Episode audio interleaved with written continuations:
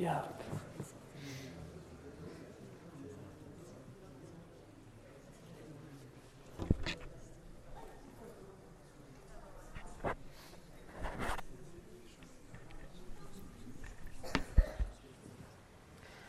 السلام عليكم ورحمة الله وبركاته.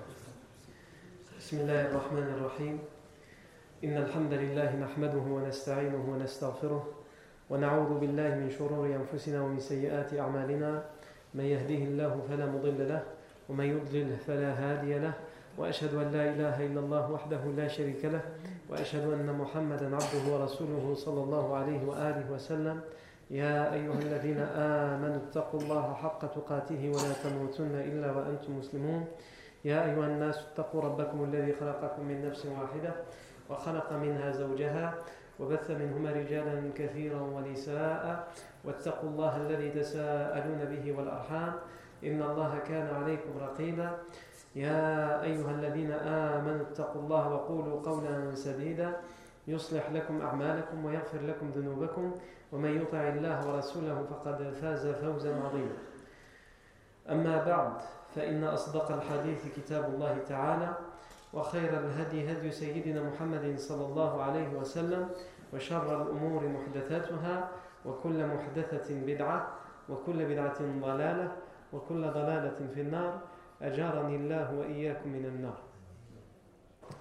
ثم أما بعد.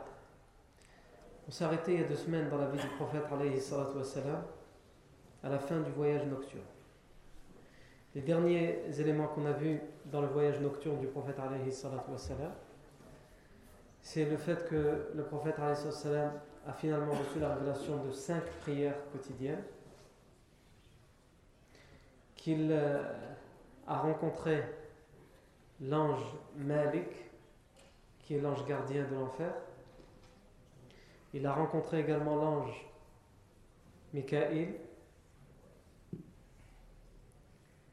Euh, il lui a demandé, le professeur a demandé à Jibril pourquoi il ne sourit pas? Euh, Jibril lui a répondu Depuis que l'enfer a été créé, il n'a plus jamais souri. Non. Il a aussi vu Dajjal le charlatan, l'imposteur, le faux messie qui apparaîtra à la fin des temps. Et on a aussi expliqué que le professeur Sam repasse par le al-Aqsa, et selon certaines versions, c'est à ce moment-là qu'il va présider la prière des prophètes. Puisqu'il y a des versions qui disent qu'il a commencé par présider la prière des prophètes al-Majid ensuite il a fait l'ascension, et d'autres versions qui disent c'est en descendant qu'il a fait la, la, prière devant les prophètes. Le prophète salam rentre à la Mecque après ce voyage nocturne. Il dit Il dit le lendemain matin, hein, je me suis retrouvé à la Mecque.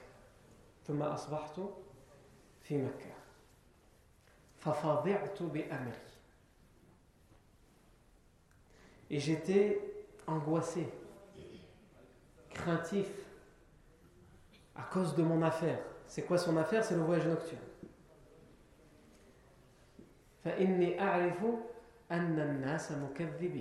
Parce que je sais que les gens me traiteront de menteur. Il a fait le voyage nocturne. En moins d'une nuit.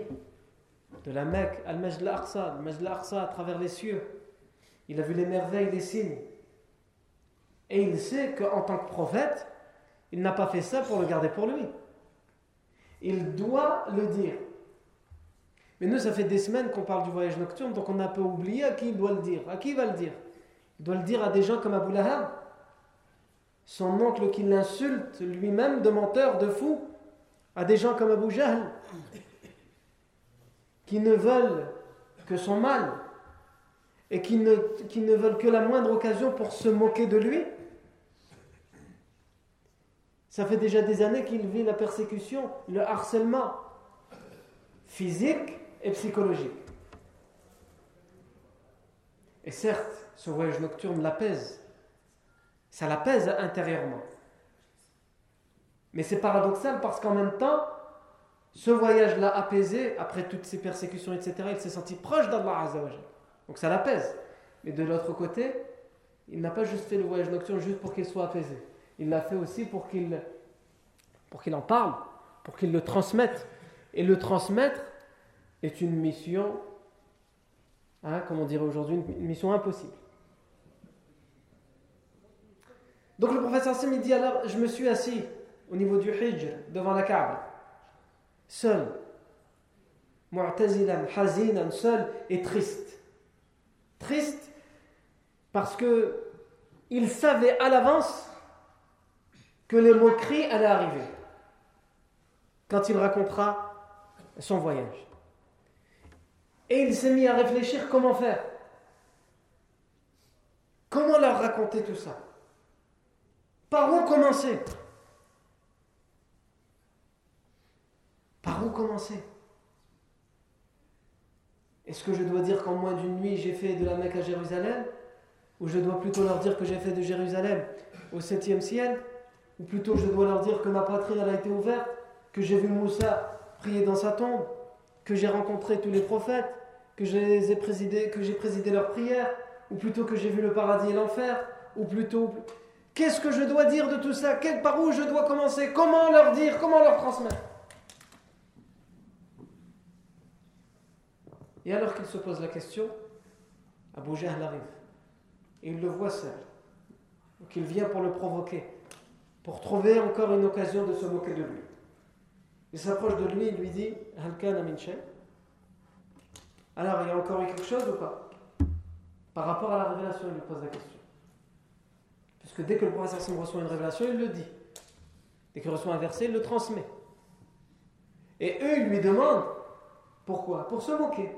Ah, il y a un ange qui est venu du ciel et qui t'a révélé telle parole. Hmm.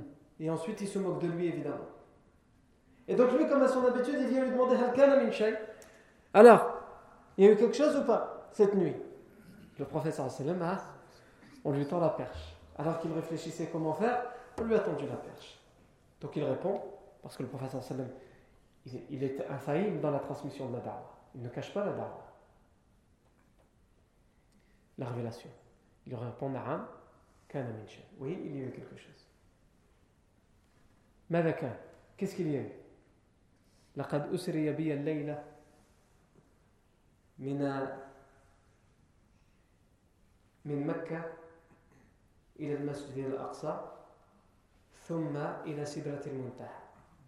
cette nuit cette nuit hein, le professeur dit cette nuit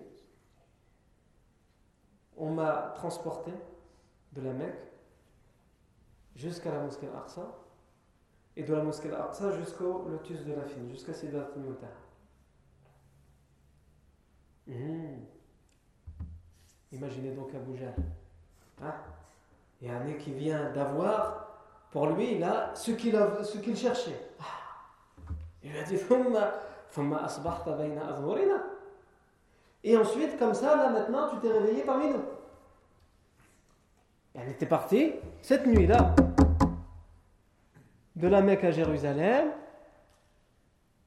de Jérusalem à Sedat al-Muntaha, tu es revenu là ce matin, tu es parmi nous. C'est ça que tu es en train de dire. Le professeur Sam dit Ma'am.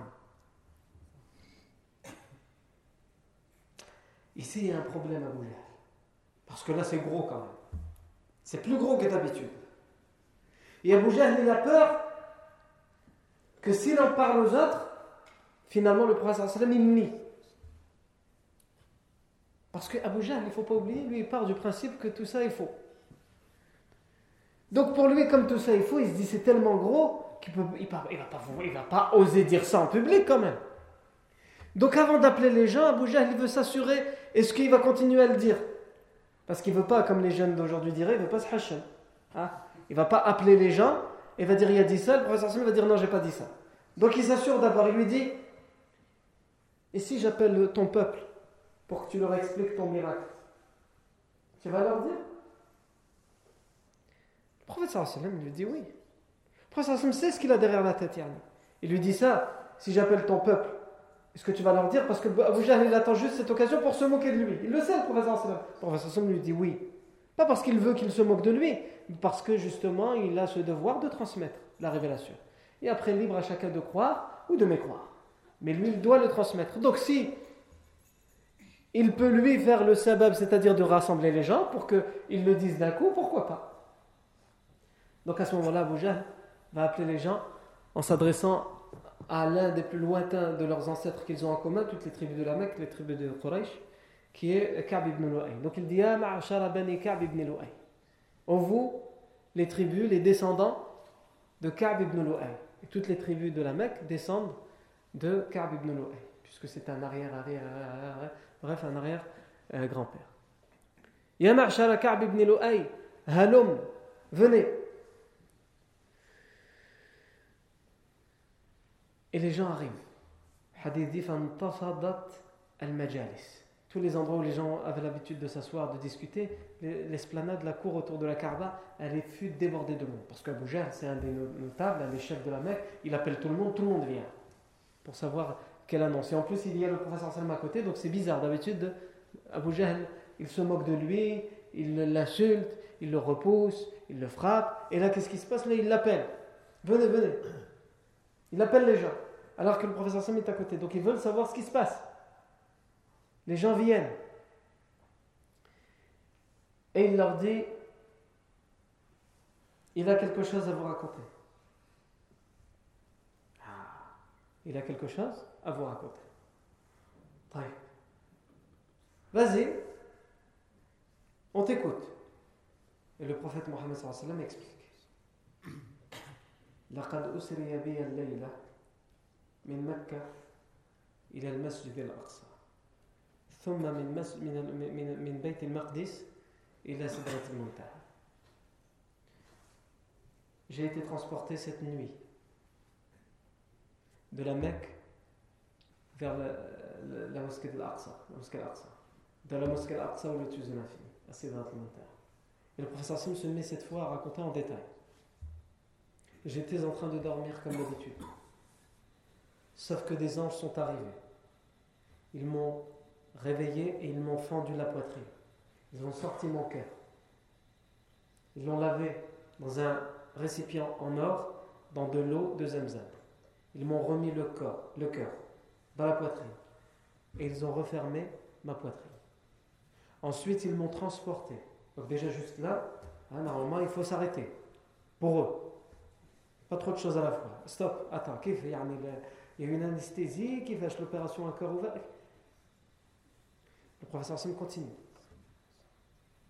J'ai été transporté sur une, sur monture qu'on appelle al buraq qui est extrêmement rapide. En faisant un pas, elle arrive au plus loin de ce qu'on peut voir à l'horizon. Et en voyage, nous sommes passés par la tombe du prophète Moussa. Et je l'ai vu en train de prier dans sa tombe. Nous sommes arrivés à Beit al-Maqdis.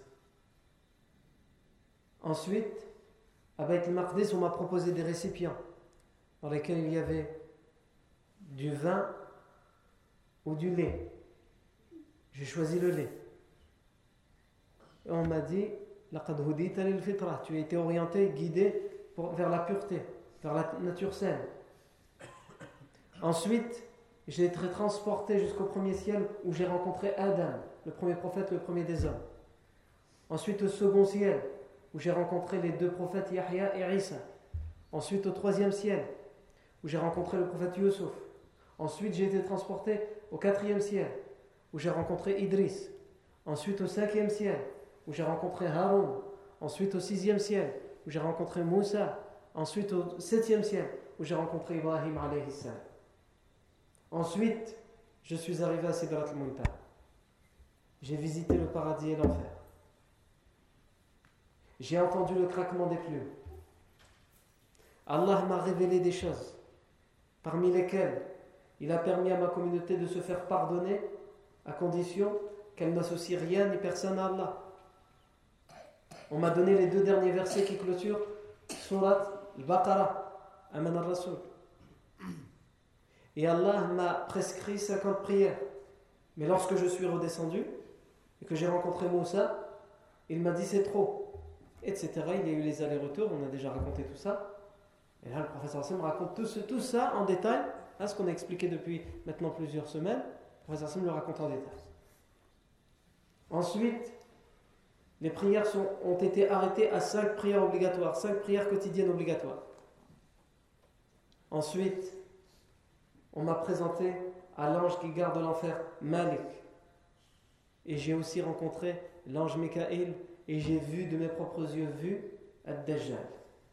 Voici comment il est, voici comment il est, voici comment il est. Ensuite, je suis redescendu à Al-Masjid al-Aqsa. J'ai présidé la prière des prophètes pour ceux qui prennent cette version, Al-Masjid al-Aqsa. Et ils lui ont dit Et ensuite, tu es là, devant nous. Tout ce que tu viens de nous raconter, tu l'as fait en une nuit et tu t'es retrouvé là ce matin devant nous. Le prophète sallallahu a dit Naam. Dans le hadith, on nous dit فكان بين فكان من مصفق ومن واضع يده على رأسه مستعجبا للكذب Les gens, il y en avait qui se sont mis à applaudir hein, pour se moquer. Hein. Bravo. Tout ça en une nuit.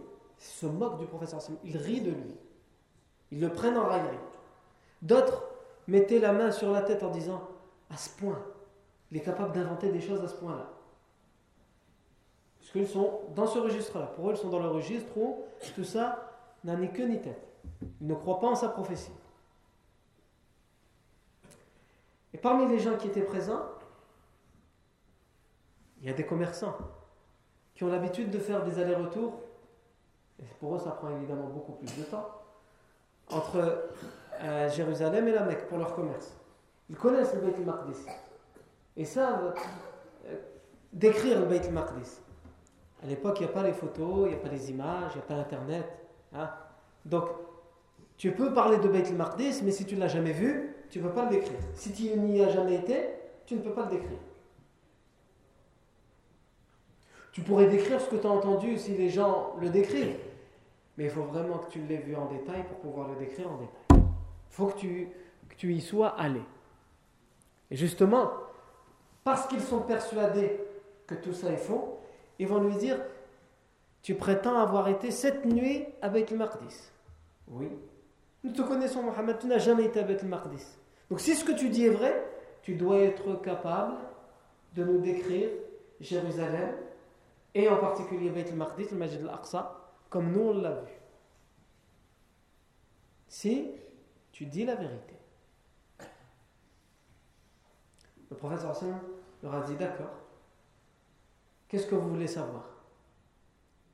Le professeur Hassan, ils lui ont dit Décris-nous. Le professeur Hassan a décrit la mosquée Al-Aqsa. Il a décrit la mosquée Al-Aqsa, donc de ce qu'il se rappelle, de ce qu'il a vu, il a décrit Jérusalem, de ce qu'il en a vu. Pour eux, ce n'est pas suffisant. Comme on a dit, peut-être qu'il l'a entendu de commerçants, donc il répète ce qu'il a entendu. Donc ils ont commencé à lui poser des questions minutieuses. Ah oui, tu dis avoir vu telle chose. Mais à côté de telle chose, entre telle chose et telle chose, il y a quoi? De quelle couleur est telle dalle, par exemple? Le professeur Hassan dit, quand ils ont commencé à me poser des questions minutieuses, il ne faut pas oublier que le professeur Hassan y a été une seule fois, qu'il y était de passage et que c'était de nuit. Donc même, euh, même comme ça, il ne peut pas répondre aux questions minutieuses et en détail.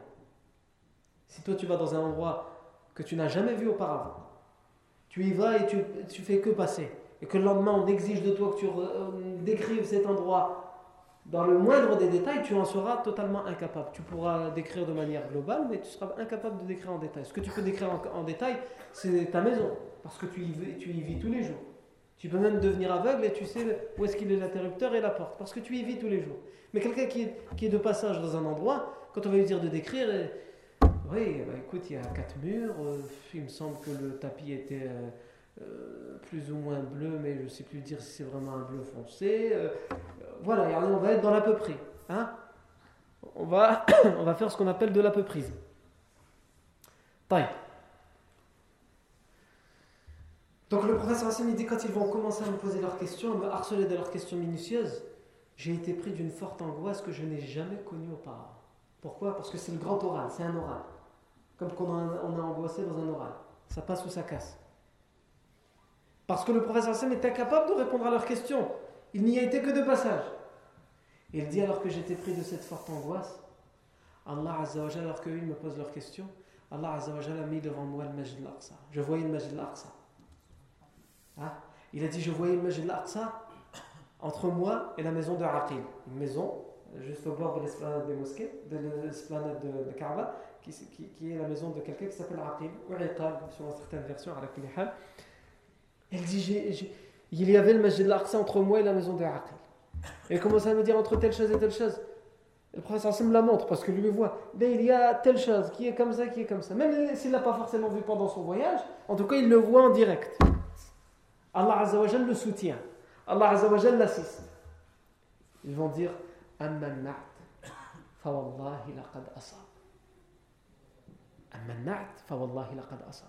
En ce qui concerne la description, Wallahi, qu'il dit vrai. C'est exactement ça.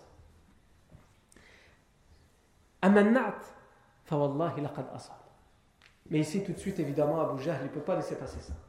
Donc tout de suite, il dit Ah, alors comme ça, tu nous as dit avoir vu l'arbre que tu appelles l'arbre Zaqqum. C'est l'arbre de l'enfer. Il y a un arbre en enfer qui s'appelle Shajarat Zaqqum. Pour Annie en parle aussi. L'a vu. Et Abu Jahl va se mettre à rire et il va dire aux gens Yukhawifuna bi Shajarat. Et il veut nous faire peur avec l'arbre Zaqqum. Et en fait, à l'époque, les Arabes, Zaqqum, ça a déjà un sens. Pour nous, aujourd'hui, Zaqqum, ça veut dire quoi? C'est l'arbre qui est en enfer.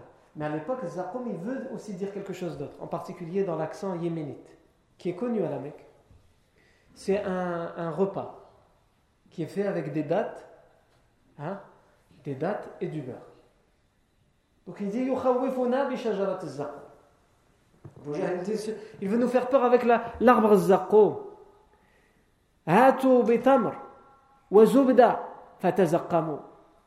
Ramenez du beurre et des dattes. Et faites-vous plaisir avec le zaqqum. Prenez du zaqqum. Pour se moquer du prophète Et en ce moment, ne vous inquiétez pas, il est en train de prendre plaisir avec Shajarat zaqqum, Abu Jahl, l'arnatullahi alayhi.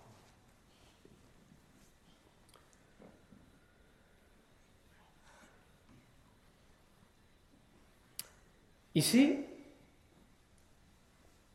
il y a une phrase dans le hadith qui dit qui porte à confusion, ou en tout cas sur laquelle les savants ont divergé, qui dit فأصبح الناس يتحدون بذلك فارتد ناس ممن كانوا آمنوا به وصدقوا Les gens se sont mis à défier à travers ça. à travers quoi? À travers le voyage nocturne Oui, on va, voir. À travers ça, Fartadda nasun, des gens ont mécru, mais bihi wa Parmi ceux qui avaient cru en lui et l'avaient avait confirmé ce qu'il a dit. Donc évidemment, si on prend à la lettre comme ça, avec la traduction que je viens de donner, qu'est-ce qu'on comprend de Qu'est-ce qu'on comprend de ça On comprend de ça que parmi l'assemblée de ceux qui ont écouté le voyage nocturne en détail, il y avait des gens qui étaient musulmans, qui, étaient des compagnons et qui sont, devenus mécréants parce qu'ils ont entendu parler du voyage nocturne et qu'ils n'y ont pas cru. C'est comme ça qu'on traduit hier. C'est comme ça qu'on comprend. Donc le là, c'est pas comme ça qu'on doit le comprendre. De quoi ça parle quand, le hadith dit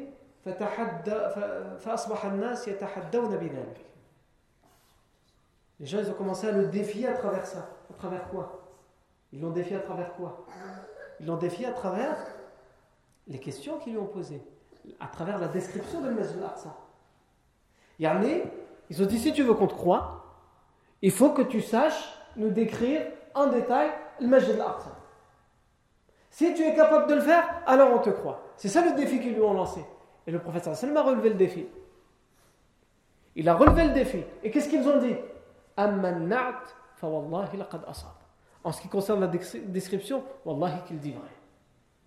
Il a décrit avec minutie et précision le Majid al-Aqsa. Donc qu'est-ce qu'il leur reste à faire à ces gens-là? Il leur reste normalement à eux de remplir la part de leur engagement dans le pari et dans le défi, c'est de dire Ashhadu an la ilaha illallah wa ashhadu annaka ya Muhammad Rasulullah. nous attestons qu'il n'y a aucun Dieu sauf Allah et nous attestons que toi, Mohammed, tu es le messager d'Allah. Mais qu'est-ce qu'il dit le hadith?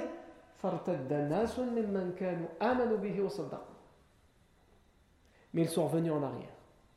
Parmi ceux qui ont cru en lui, c'est-à-dire qui ont cru en la description qu'il a faite de Masjid al-Aqsa, et qui ont confirmé que sa description était valable et elle était bonne. Donc, Allah cette phrase dans le hadith, c'est comme ça qu'il faut la comprendre. Ici, le prophète vient d'expliquer en détail. Il a transmis. Et évidemment, évidemment, ce sera une occasion en or pour les polythéistes de se moquer du prophète de se moquer encore plus du prophète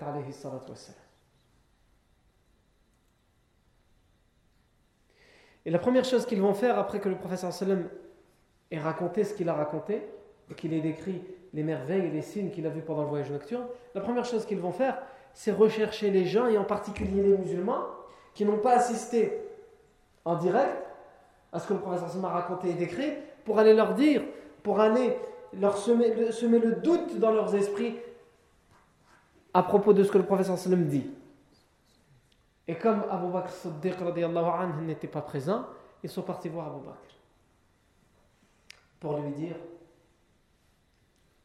Tu es au courant de la dernière?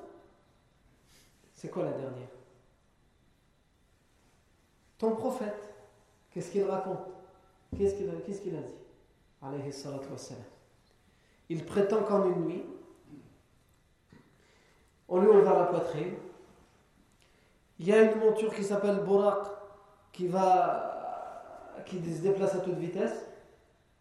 Il a vu Moussa mort mais vivant dans sa tombe en train de prier, donc évidemment il mélange tout. Hein. Il ne explique pas comme le professeur Sim explique. Il arrive à le Beit al-Maqdis, il a eu le temps de faire toutes ses prières devant les prophètes, de faire des présentations, de boire ce qu'on lui présente comme lait à boire, de monter au premier ciel, de faire connaissance avec Adam, au deuxième ciel de faire connaissance avec Yahya et Isa, au troisième ciel de faire connaissance avec Youssef, avec Idris au quatrième, avec Harun au cinquième, avec Moussa au sixième, avec Ibrahim au septième, de visiter le paradis, de visiter l'enfer, de voir des gens qui sont châtiés en enfer, de nous expliquer comment ils changent à Zaqo.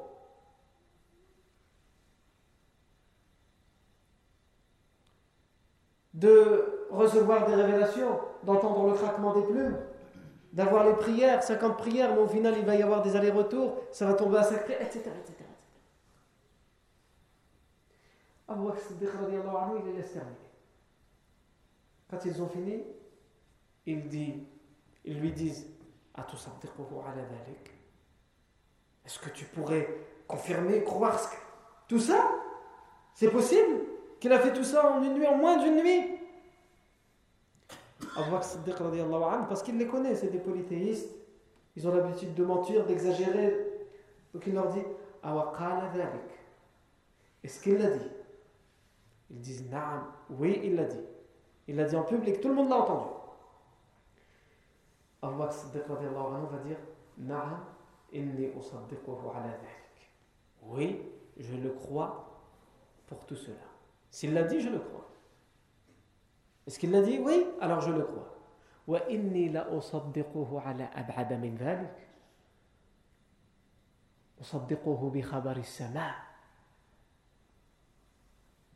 Oui, je le crois pour ça. Mais vous n'êtes pas encore au courant que je le crois pour quelque chose d'encore plus grandiose que ça? Quelque chose de plus grandiose. Qu'est-ce qu'il y a de plus grandiose? En une nuit, il a fait tout ça. Qu'est-ce qu'il t'a dit d'encore de plus grandiose? L'information qui vient du ciel, la révélation. Allah lui parle. Je le crois pour ça et vous me demandez, vous voulez me mettre en doute, est-ce que je le crois pour autre chose ou non? C'est Allah qui lui parle.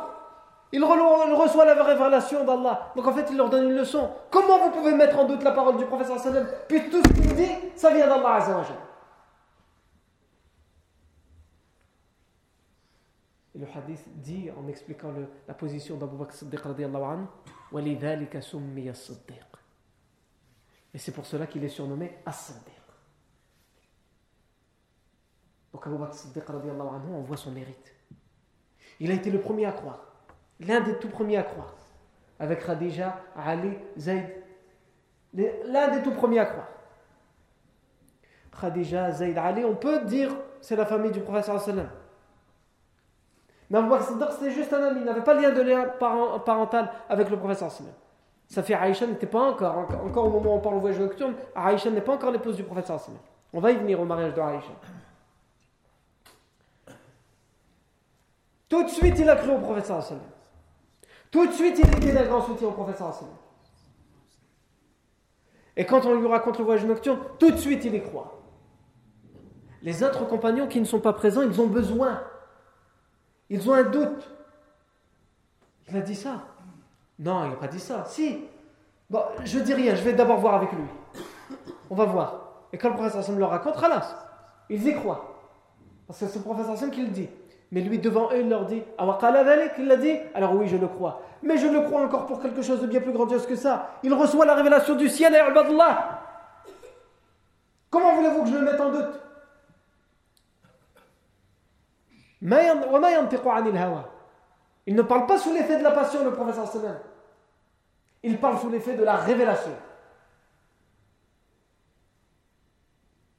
On comprend aussi pourquoi c'est le professeur qui a été choisi par le professeur et ça on y reviendra Inch'Allah. À la fin de ses jours, lorsque le professeur n'est plus capable de se mettre devant pour la prière et de présider la prière, qu'il choisit lors de ses derniers jours, il choisit Abu Bakr Siddiq pour le remplacer. Aïcha anha dira au professeur sallam cette fameuse parole célèbre, elle lui dira, alors que c'est son père, elle dira Abu Bakr Siddiq a l'habitude de fondre en larmes lorsqu'il lit le Coran. Quand on fait la prière, on a besoin de faire la prière et d'accomplir le rite et de terminer. Mais lui, il va fondre en larmes et moi, ça va être compliqué pour les gens. Le professeur Hassan va insister pour que ce soit lui. Le professeur Hassan, dans un, dans un hadith, dit Si je pouvais prendre un ami intime, ça aurait été Abu Bakr c'est-à-dire un ami très proche. C'est déjà son ami. Et c'est l'un, pour ne pas dire le plus proche de ses amis et de ses compagnons, Abu Bakr Siddiq. Mais ce qu'il utilise en arabe, c'est le terme, le terme al-Khalil. Khalil, c'est quelqu'un qui est très proche de toi. Finalement, il est tellement proche de toi qu'il est un deuxième toi. Le professeur dit si je pouvais prendre un ami en tant que Khalil, c'est-à-dire vraiment un confident, Rien, je ne lui cache rien, rien, absolument rien. Ça aurait été Abu Bakr. On comprend pourquoi le professeur dit ça. On comprend aussi pourquoi le professeur a orienté, passe de manière, de manière euh, euh, il n'a pas stipulé de manière précise, mais en tout cas il a orienté pour que celui qui prenne la relève après sa mort, celui qui soit le premier calife, soit Abu Bakr Pour toutes ces raisons. Et c'est pour cela aussi, de toute façon, qu'il y aura unanimité chez les compagnons lorsque le prophète décédera. Il y aura unanimité pour que ce soit Abu Bakr Siddiq le premier calife de l'islam. Même si au début il va y avoir une divergence, hein, lorsqu'il va y avoir la réunion des Ansar dans le, euh, dans le coin, ce qu'on appelle le coin, la toiture des Bani, euh, Sa'ida, une tribu à côté de la mosquée prophétique, la tribu des Bani Sa'ida, ils avaient un genre de toit hein, paille avec des, des, feuilles, etc., où ils avaient l'habitude, les gens de cette tribu, de s'asseoir à l'ombre et de discuter entre eux des choses importantes. Et alors que le professeur vient de décéder, ils vont se réunir là, les, compagnons de Médine, pour dire maintenant il faut faire quelque chose. Le professeur Sam est mort, et l'urgence, c'est de nommer quelqu'un qui va être à la tête des musulmans, un calife. Ils vont se réunir en premier lieu pour, euh, pour dire que celui qui est le plus à même ça doit être un Médinois. Ça doit être quelqu'un de Médine. Et lorsque quelqu'un de Médine qui est présent dans la réunion va sortir pour appeler les gens de la Mecque et leur dire il y a une réunion qui se fait, il faut que vous y assistez, et que les compagnons de la Mecque vont, arriver, qu'ils vont leur rappeler les hadiths du prophète et vont leur rappeler leur mérite à eux en leur disant Nahmul Umara wa antum la succession revient, parce que les hadiths le montrent et le prouvent, revient aux muhajirun. Mais ça ne veut pas dire que vous n'êtes pas des gens importants. Nous sommes les chefs et vous êtes les ministres. Nous sommes tous responsables. Mais dans un souci de respecter les ordres du sallam. Et c'est justement un hadith qui va être rappelé par Abu Bakr Siddiq dans, cet endroit, dans la tribu des Bani Sa'ida. Ils vont tous être unanimes alors qu'Abu Bakr Siddiq défendait l'opinion qui veut dire que ça doit être un muhajir, mais il ne défendait surtout pas l'opinion que ça doit être lui. C'est-à-dire, dans sa, dans, sa vision des choses, il faut que ce soit quelqu'un parmi les muhajirin. Mais évidemment, n'importe qui parmi les muhajirin, sauf moi. Mais tout le monde s'accordera, que ce soit parmi les muhajirin ou parmi les ansar, pour que ce soit au Bakr Siddiq. On ne lui laissera pas le choix. Même s'il protestera, on ne lui laissera pas le choix. Ah, Omar ibn Khattab va commencer par lui prêter serment d'allégeance. Il va prendre sa main lui prêter d'allégeance. Abu Ubaid ibn Jarrah va faire de même. Les Ansar vont faire de même. Et les gens à, la Mecque, à Médine, Afouane vont faire de même. Et ça l'allégeance va se propager. Parce que ses compagnons savent qui est Abu Bakr. Il est justement qui? Il est As-Siddiq. Celui qui lorsque les polythéistes avaient trouvé la meilleure occasion pour se moquer du prophète et qu'ils sont partis voir Abou Bakr parce qu'il était absent pour pouvoir avoir à chaud sa réaction face au récit du voyage nocturne, alors que le prophète n'est pas là pour le lui raconter, c'est eux qui lui rapportent. Il a été capable de leur dire Il l'a dit Oui. Alors je le crois. Et je le crois pour bien plus que ça. Je le crois pour la révélation. Voilà qui est Abu Bakr Siddiq radiallahu anhu. Comment après cela certains peuvent prétendre parmi certaines sectes, en particulier les Rawafid, peuvent prétendre qu'Abu Bakr Siddiq est un hérétique? Mais ça, c'est un autre sujet. Car à la le prophète a raconté en détail le voyage nocturne. Et ce voyage nocturne est un tournant dans la biographie du prophète. Il y a dans l'histoire du prophète il y a avant la naissance du prophète et après la naissance. Il y a avant la révélation et après la révélation. Il y a avant le voyage nocturne et après le voyage nocturne. Et il y aura avant al-hijra et après al-hijra. Et il y aura aussi avant la bataille de Badr et après la bataille de Badr. Il y a des événements comme ça qui, sont des tournants dans la vie du prophète et donc dans l'histoire de l'islam. Parce qu'il va y avoir une influence sur la suite, des conséquences. Et ça, c'est ce dont nous parlerons la fois prochaine barakallahu fikum pour votre attention subhanakallahu wa bihamdik ashhadu an la ilaha illa ant nastaghfiruka wa natubu